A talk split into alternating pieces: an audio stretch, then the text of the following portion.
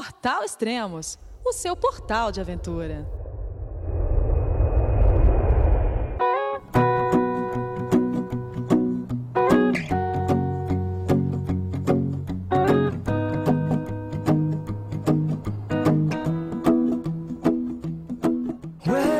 Olá pessoal, bem-vindos a mais um podcast do Portal Extremos.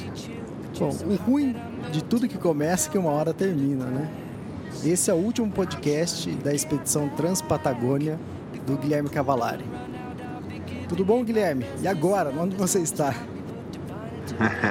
agora estou no lugar onde eu comecei, dia 1 de outubro, em Bariloche, Argentina, é, só esperando o dia do voo de volta para o Brasil.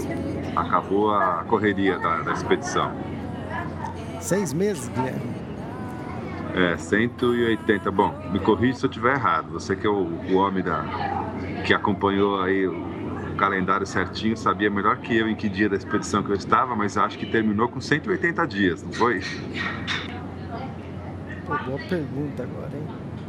É, não, mas eu, eu usei a calculadora, então eu acho que está certo. 180 dias, é, faltou um pouquinho para fechar 6 mil quilômetros. Eu fiz, se eu não me engano, cinco roteiros de trekking, que devem ter somado uns 600 quilômetros, um pouco mais de, de distância em trekking. É, e esse, esse foi o histórico da, da expedição Transpatagônia. É, ficou bem diferente do que eu tinha planejado em São Paulo, em casa, mas também não muito, né? Ficou, mudou, mas não, foi, não virou uma coisa totalmente é, alheia. E, mas é que a realidade exige outra, outra postura, outra atitude, então eu tive que redesenhar um pouco é, a viagem. Você chegou em Bariloche quando? Eu cheguei no dia 29. Foi on, cheguei on, dois... de ontem? Anteontem, é. Eu ah, cheguei tá. dois dias antes do, da data prevista pelo cronograma. Ah tá, então eu fiz as contas aqui, são realmente 180 dias. 180 dias. É. Eu cheguei dois dias adiantado porque o, o trekking, é, o último trekking que eu fiz, é El Bolson, Cochamó El Bolson, a gente, eu e meu amigo Hendrik, que veio do Brasil especialmente para me acompanhar nesse, nessas últimas duas semanas, a gente acabou caminhando mais rápido e mais é, longo todos os dias e a gente ganhou é, um dia e meio é, em cima do cronograma. Aí ficamos em Albolson, descansando, etc. E eu tinha previsto dois dias para pedalar até aqui, Bariloche, porque dá 124 quilômetros, tem uma serra grande de 15 quilômetros de extensão. Mas aí eu sentei na bicicleta e só parei a hora que eu cheguei aqui em Bariloche. Então no final cheguei dois dias antes do previsto. Tá, esse último trecho você acabou fazendo em um dia só. É, é, acabei fazendo El Bolson Barilote em um dia só. E aí, qual a sensação? 180 dias depois. Para nós aqui, parece que foi ontem que a gente começou. Eu tava conversando com o pessoal, o pessoal falou, mas já acabou? É, mas eu também sinto isso. É, eu sinto as duas coisas. Eu sinto, a, quando eu cheguei aqui em Barilote, a impressão que eu tive foi: nossa, Parece que foi ontem que eu passei nessa mesma rua, no sentido inverso, cheio de dúvida na cabeça, cheio de incerteza, e agora estou chegando no mesmo lugar uma, uma, mala cheia, a mochila cheia de experiência. Mas, é, e ao mesmo tempo, é, eu começo a tentar lembrar os momentos, as etapas, né, os lugares por onde a viagem passou e parece que, que é lembrança de uma outra encarnação, parece que faz vidas passadas, né? faz tanto tempo e rolou tanta coisa diferente. Então é um misto, assim, realmente, de é, sensação de, de, que o tempo voou e de que faz muito tempo que eu estou na viagem. O que me leva a concluir que não é, não é, não é por tempo que a gente tem que medir essas, essas experiências, né? É mais uma, medir por vivência, por experiência mesmo, do que por tempo. Ah, legal. É, nesse último texto, quem quiser ler o último texto do, do Guilherme Cavalari a respeito do, do, final da expedição, já está no blog dele, né?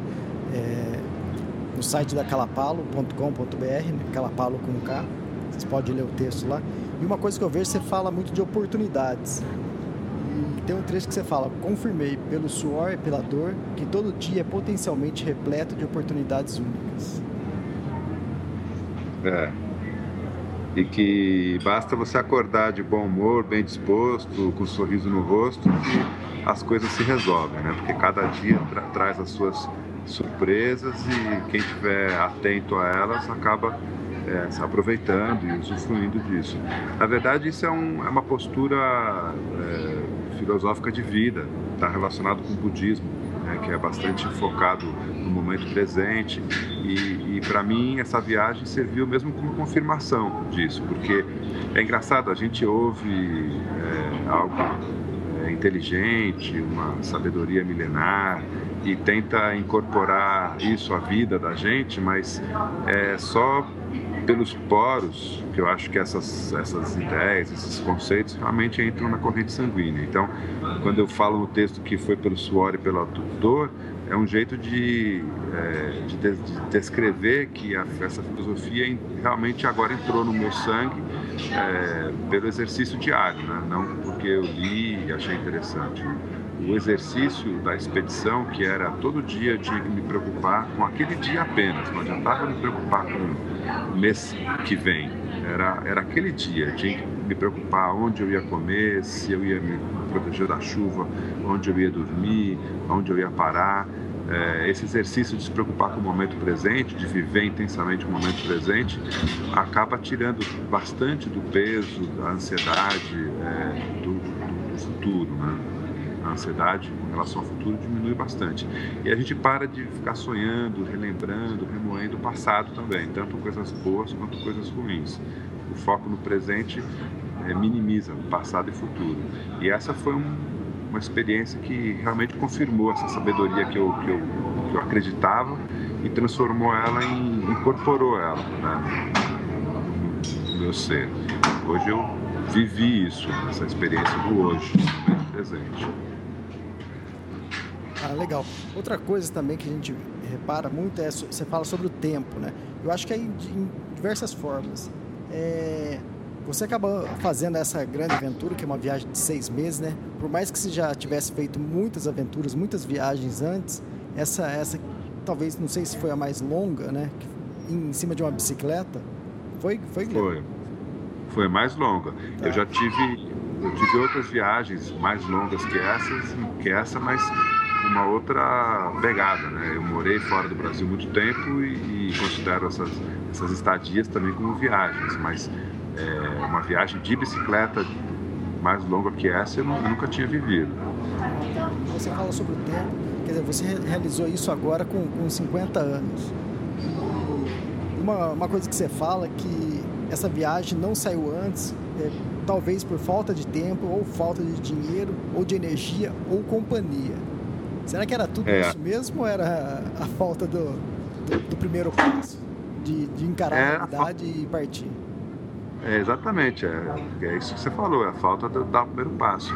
É, é muito comum isso, da gente é, protelar a realização de um desejo, de um sonho, é, por medo de encarar a realidade, né? Medo de, será que eu dou conta? Será que eu tô, será que eu consigo pagar o preço, né? Porque tudo tem um preço que não é em dinheiro, mas tudo tem um preço.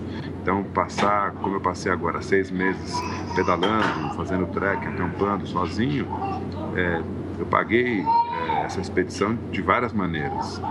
E, cada um paga do seu jeito, né? Mas é, eu protelei a vida inteira fazer uma viagem dessas, é, realmente de aventura, sozinho. Sempre tinha uma coisa mais importante, uma prioridade na, no topo da lista, que fosse é, ganhar mais dinheiro, que fosse ficar mais tempo em casa, que fosse encontrar a companheira da minha vida. A gente tem um monte de é, idealizações que a gente é, coloca como meta e sai correndo atrás. Só que muitas vezes essas idealizações acabam se tornando obstáculos para realizações é, que, que, são as, as tais oportunidades que estão aí à disposição e a gente não está aberto a elas. Então, é isso que você falou, faltou o primeiro passo. E, e, depois que dá o primeiro passo, não tem como voltar atrás. Aí vai até o fim, né? É legal, porque eu acho que é muito comum das pessoas, né? Eu já dei palestra também falando sobre isso e a pessoa. Eu falando sobre uma viagem que eu tinha feito a Patagônia, o cara falou assim: ah, mas ah, quando eu comprar minha 4x4 eu vou. Né? Eu falei: pô, você está colocando obstáculo. É. Põe a mochila nas costas é. e vai, né? E acho que é isso. É. Você falou assim: ah, você não sabia se você tinha energia. Né? Quer dizer, se 10 anos atrás você não tinha energia, imagina agora, né?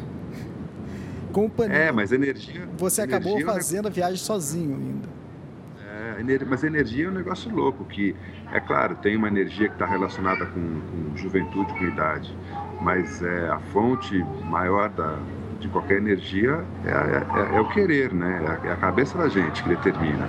Então pode ser que há 20 anos atrás eu fizesse essa viagem é, em menos tempo, porque eu teria mais força e pedalaria mais todos os dias. Mas isso não quer dizer que seria uma viagem melhor, né? Seria apenas uma viagem é, mais condensada.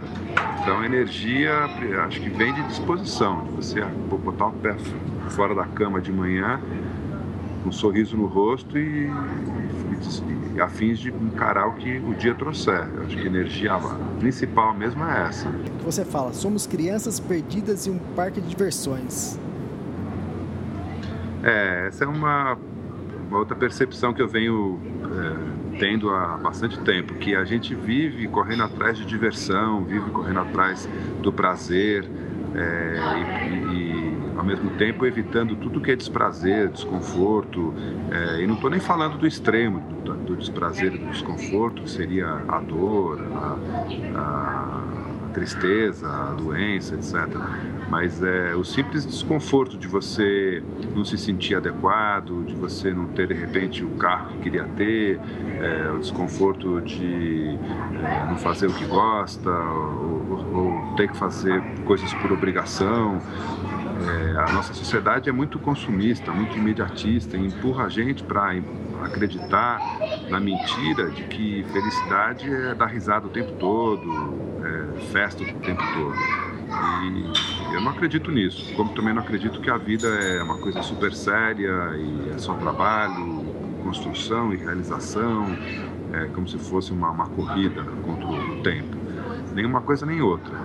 Mas é, no nosso segmento, né, falando do, do, segmento outdoor, quando existe uma, um apego muito arraigado, muito forte ao conforto, ao prazer, é, ninguém vai para a natureza, porque a natureza não está ligando para o nosso conforto. Quando tem que chover, chove. Quando tem que fazer vento, venta. Não interessa se você está preparado para isso ou não.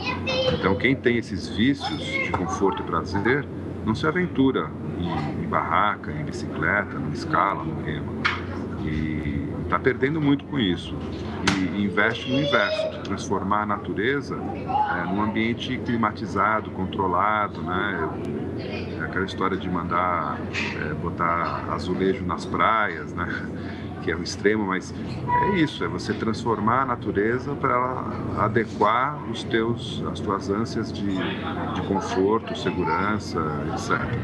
Então, a gente está, eu vejo a, a nossa sociedade é, globalizada, o mundo inteiro, um monte de criança perdida no parque de diversões.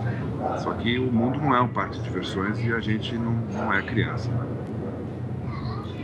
É meio, meio... Outro, outro trecho bem interessante que você escreveu é quem não se olha no espelho com curiosidade está olhando apenas o vidro. É, tem a ver também com essa história, né, da, dessa sociedade consumista, imediatista, superficial. É, a gente se olhar no espelho, para mim, é uma metáfora de se perguntar quem você é. Não olhar no espelho para saber se o cabelo está no lugar certo, se a maquiagem está borrada. É se olhar e falar quem sou eu, né? Qual o caminho que eu tenho que trilhar para ser um eu melhor, para ser um ser humano melhor. E eu acho que a tendência é que cada vez menos as pessoas façam isso e cada vez menos pessoas façam isso, porque a sociedade empurra a gente para estudar, é, sai do, do ensino médio, entra no ensino superior, ganha uma profissão e aí você se apresenta como: ah, eu sou advogado, eu sou médico, eu sou engenheiro. Você não é nada disso, ninguém é engenheiro, médico, arquiteto, etc. Esse é o seu trabalho, sua profissão. Quem você é, quem eu sou, é outra pergunta. E as pessoas, em geral, param de se fazer essa pergunta quando tem um título, né? um voto. E essa viagem, como toda viagem um pouco mais longa, em contato íntimo com a natureza, é um contato íntimo com a gente mesmo. E a pergunta de quem sou eu é constante. Para mim foi constante. E vai ser constante até o dia que eu morrer. A hora que eu parar de me perguntar quem eu sou e chegar a alguma conclusão, ah, eu sou X, é, eu, eu parei de viver intensamente. Essa é a minha filosofia de vida. Ah, legal. Bom, depois de 180 dias de, de, expedição, e acho que talvez foi um pouco atípica é, dessa vez, que. Quer dizer, acho que você estava escrevendo quase que dois blogs, né? O, o, dois diários, né, na verdade. O seu diário aí, é. no, que você escrevia com caneta, lápis, e ainda mais é. na internet. E como você achou? O que, que você achou disso, né? de passar o que você estava sentindo para a internet e ter essa interação tão, tão imediata né, da, das pessoas. No Facebook, todo mundo comentando, no blog do, do, do Extremo, todo mundo comentando, no, no seu site também. Então, tem um lado bom e um lado ruim, né? O lado ruim é que é um puta trampo. Nossa, não era só isso. Eu, eu filmei essa viagem inteira é, com várias câmeras, câmeras na bike, câmera, na mão, fotografei, fotografei. E todos esses, esses, aparelhos eletrônicos, eles, eles exigem atenção, né? Acaba a bateria, acaba a pilha, enche o cartão de memória. Depois teve tinha o, o, tem meu notebook que eu tinha que cuidar também. Então assim, eu ficava de babá de aparelho eletrônico. Isso me cansava bastante eu sentia o peso, é, estou falando primeiro do lado, do lado negativo, né? eu sentia o peso de ter que alimentar o blog é, e matar a curiosidade das pessoas que me seguiam, é, porque alimentar o blog, responder e-mail, responder comentário no Facebook. Então era um dia inteiro que eu podia estar alongando, preocupado, me preocupando mais com hidratação, com alimentação e eu esquecia tudo isso e ficava trabalhando nos eletrônicos. É, então esse é o lado ruim. Agora, o lado bom, que também foi novidade para mim, o ruim foi novidade, o bom também foi novidade, é o retorno. É, eu recebia retorno quase imediato. Né? Postava alguma coisa no blog e apareciam N comentários é, incentivando, é, tirando sarro, pedindo dicas. É, eu, eu, percebia que tinha pessoas que, tá, que, se animaram a fazer sua aventura a partir da, da narrativa da minha aventura. E, e, esse é meu principal objetivo: né? é motivar, empurrar as pessoas em rumo a, ao, ao seu desconhecido. Né? Então, teve esse, esse ganho que foi incomensurável, tem preço. Isso aí foi uma grande fonte de energia para mim. E agora mesmo, que eu acabei de postar o último, é, a última publicação né, do, no, no blog, é, já tem dezenas de, de, de, replica, de replicagens e comentários. E, é, é, muito legal isso, né? A internet, Facebook, etc., é, é superficial, sem dúvida nenhuma, 99% do que, que aparece ali não faz falta nenhuma se não aparecesse, mas se você tá se você busca, se você se coloca inteiro e busca é, comungar com pessoas semelhantes a você, esse canal também está aberto. Isso eu senti muito claramente. Foi um ganho importante essa, essa comunicação imediata. É, legal. Quanto à atenção dos eletrônicos, é o que eu sempre falo para mim. Tipo, do trek do Everest. Eu falei, pô, se fosse só caminhar seria tão fácil. Tão fácil, né? É, porque fotografar, filmar, editar, fazer tudo é complicado. Se fosse só, se fosse só pedalar na Patagônia seria tão fácil, né, Guilherme? É, é, verdade. Tem gente que é, acha mais divertido fotografar, filmar e editar do que caminhar, etc. Mas a gente não, né? Exatamente. Falando nisso, no, nessa interação com o público, né? Vou só, só citar daria para ler todos, né? Mas só de, de algumas pessoas que deixaram recado aqui para você. Esse é do Augusto. Cada vez melhor, pena que está acabando.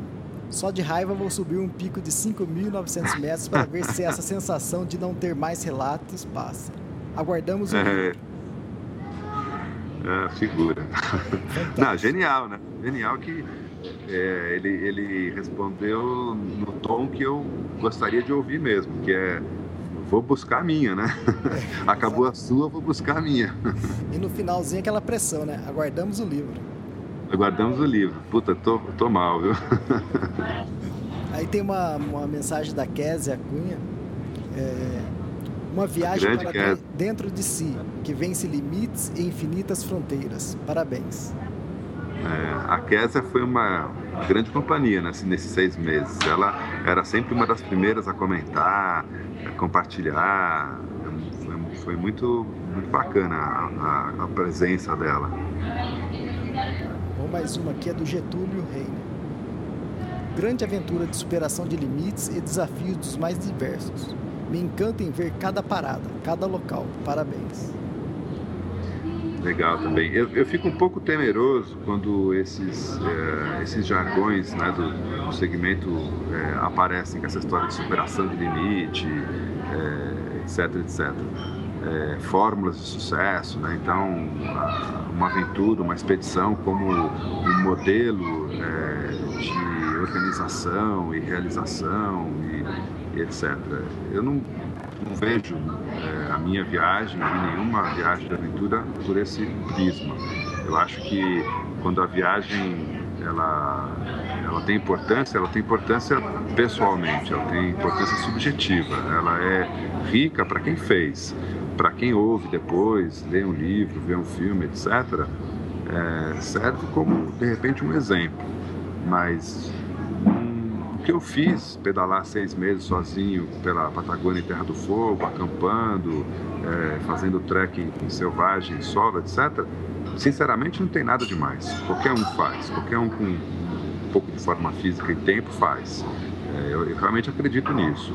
Mas eu acho que o grande diferencial é, dessa viagem que eu fiz é o contexto em que ela se apresenta. É um contexto em que é, isso não é férias para mim, isso não é um, é um momento de um intervalo na minha vida. Essa é a minha vida. Eu vou sair dessa aventura e vou entrar em outra, e vou sair de outra e vou entrar em outra, porque eu venho fazendo isso há, há décadas, né? de uma forma ou, ou outra forma. Eu acho que o, o legal é, é, entender que se você tem um compromisso com aquilo que você acredita e você vive esse compromisso, é, o sonho vira, vira realidade. Você passa a, a, sonhar acordado todo dia. Então, acho que se tem alguma mensagem, alguma, alguma indicação que eu pudesse dar para qualquer pessoa que acompanhou um pouco essa viagem e gostou, é isso, é, é ser comprometido você tem o sonho de viver paraquedismo, que seja, abraça esse sonho e viva disso. Adeque sua vida a esse sonho. Essa que é a, a, a, grande sacada. Né? Eu não passei seis meses na Patagônia de férias. Foi, foi parte do, da minha rotina de trabalho. Legal. Tem um, tem um recado aqui do Felipe Dante. Caramba, Guilherme, com o fim da sua expedição, um pedaço da Patagônia ficará mais acessível para nós brasileiros aventureiros. Legal, é isso aí. É, é, é isso que eu espero mesmo. Não só da Patagônia, mas, sabe, da Mantiqueira, da Amazônia, é, do que for. Mas vá, vão, vão atrás do seu, do seu desconhecido, né? Vão explorar. Legal. Tem um aqui da Adriana Braga. Você conhece? Opa, essa eu conheço, essa eu conheço. da sua esposa. Ela falou para eu perguntar para você quando você vai cortar a, cabele... a cabeleira que acumulou durante seis meses. Olha, eu acostumei com ela, viu? Eu acostumei com a barba e a cabeleira. Seis meses sem, sem me barbear e cortar o cabelo resultou num, num outro ser que eu acostumei com ele. Mas eu acho que eu não vou aguentar, não. Cabelo grande e barba no Brasil, quente como é, eu acho que eu vou ser obrigado a, como disse meu amigo Hendrik Fendel, visitar um pet shop, porque só tosando. Vai dar trabalho. O cara vai falar assim, mas cadê o seu cachorro? É, chegar só eu lá. Fantástico. É legal. É... Tem mais alguma mensagem que você deixa, quer, quer deixar pro pessoal? É, ah, eu, que, o livro eu já tá quero é agradecer. É, o livro está pronto. Bom, eu só quero agradecer todo mundo que acompanhou, me incentivou, escreveu, comentou, compartilhou. É, foi foi, uma energia muito importante para mim. E eu espero poder conhecer todo mundo pessoalmente e, e preferencialmente é, em cima de uma bicicleta, subindo aí uma montanha, caminhando, acampando. No lançamento do seu livro também. Vamos fazer um pouco mais de e tá tão longe. Nem comecei a escrever ainda. Mas já tem, bom, já que é para fazer, fazer merchandising, esse livro não está pronto, mas tem 15 outros que já estão prontos e todos à venda. É, pode, que vai colocar todo mundo em movimento, não é? Que é o principal, né? É, é essa. É essa. E você, Elias, você acompanhou aí passo a passo, foi nossa, a gente fez, gravou esses podcasts de cada lugar que dá, dá até medo de lembrar. É que ainda bem que a gente gravou sem vídeo. Mas você foi um acompanhante de perto, muito perto da, da viagem toda. Que, que, que, qual que é a tua visão dessa, da expedição? É, é, é complicado, porque é, é, muito distante, né? O que, tá, o que você está vivendo, né? Porque para mim, passar seis meses, é, eu tento hoje em dia com o trabalho, com tudo, eu tento é, resumir minhas viagens em 15, 20 dias. Eu não estou conseguindo ainda, está um pouco mais comprido. Mas pensar, tipo assim, seis meses, para mim é muito distante. Mas estar tá falando com você todo mês é, é, era interessante, parecia que você estava aqui do lado, entende? E, e como minha esposa falou, que estava comentando com ela, falou assim, mas já terminou? Mas não ia ficar mais tempo? Não ia ficar seis meses? É, essa impressão fica mesmo, né? A gente que, que manteve contato regular. Alô? Alô, pode falar. Essa, essa impressão fica, né? De que é, o tempo parece que voou, né? Mas é, exatamente. E o podcast também com você é legal que, ele foi evoluindo. A gente foi, a gente foi aprendendo a fazer o podcast com, com o tempo. É. é, é mais uma entrevista, mais um bate-papo, né? Não dá para fazer aquela coisa dentro do estúdio, entrando som, saindo musiquinha é o, é o que está acontecendo. E, é legal que como está acontecendo aí agora com você, com bastante gente é, fazendo barulho no fundo, eu acho que isso faz tudo parte da, da viagem, porque senão você vai para o estúdio, os dois sem som nenhum e coloca uma musiquinha lá, eu acho que não teria graça nenhuma. É, fazer uma entrevista, né? Depois que a expedição terminou é uma coisa. Você ir gravando como a gente fez é, mensalmente, às vezes até duas vezes no mesmo mês, é, em, em, em loco, né? Em situ, lugar onde a expedição está acontecendo, é, não tem. É um momento presente. Esse é, esse é o verdadeiro espírito da aventura. Pena, pena que não tinha um telefone satelital, senão a gente teria feito podcasts do meio do mato. Você pedalando no meio da, da pista. Na, na noite que eu vi o Puma, tinha, eu tinha ligado para você. Escuta aí, que barulho é esse? Tenta identificar. Não, mas na noite que eu vi o Puma, que o Puma passou a 10 metros da, da porta da, da, minha barraca, assim, faz, é, faz uma semana isso. Se eu tivesse um telefone satelital, eu já ligava. Elias, acorda, Elias, o Puma passou aqui na frente da minha barraca. Mas é legal, é essa interação, é, tem, tem essa resposta imediata e com qualidade. A gente está conversando aqui e a qualidade do, do, áudio é perfeita. Então é legal isso. É, é, é a tecnologia. Tempos, né? É fantástico. Isso aí não, não tem o que falar, né? Legal, então, e, bom, infelizmente acabou, né? Eu, eu tô com medo, eu tô pensando em falar pra você se você não quer voltar pro Brasil pedalando, porque o pessoal aqui já tá triste. O pessoal tá falando, pô, mas é. agora que não vai ter mais. Não, mas vai ter outra. E daqui a pouco eu já tô inventando outra história. Não, eu não consigo ficar muito tempo parado, não. Parabéns pela, pela realização, né? É, você Obrigado. planejar antecipadamente seis meses, eu acho que não deve ser fácil, né? Porque quando eu faço o planejamento das minhas viagens é 30 dias, 40 dias, eu, você já fica pensando, mas será que vai dar tempo? O que eu mudo? O que eu coloco ali, né? Você, é, na verdade. Antecipado, seis meses, e isso. É... é... uma loteria, né? É uma loteria. Você, é uma loteria. Planejar seis meses, assim, você joga no papel qualquer coisa. E aí é o dia a dia que vai determinar a realidade. Né? Mas, por incrível que pareça, mudou pouco. Do meu planejamento inicial para o cronograma realizado, deve ter mudado talvez 10% no máximo. O resto eu consegui manter com uma certa, uma certa rigidez. Eu espero que, que no fim disso tudo, né, que a gente consiga motivar as pessoas né, que estão acompanhando, que estão lendo, vai ler o livro, vai ver o vídeo editado que você vai fazer. É, não precisa ser uma viagem. Não precisa ser uma viagem de seis meses, uma viagem de seis dias, né? Vai passar uma semana pedalando na Mantiqueira, na Serra Gaúcha, pronto. Já vai sentir o gostinho que eu senti também nesse tempo. Então é isso, Guilherme. E mais pra frente a gente, quem sabe, a gente volta um bate-papo aí pra ver como tá o andamento das coisas. Tá bom. Pô, cara, muito obrigado pelo espaço, pela, pelo carinho e pela atenção que você despendeu.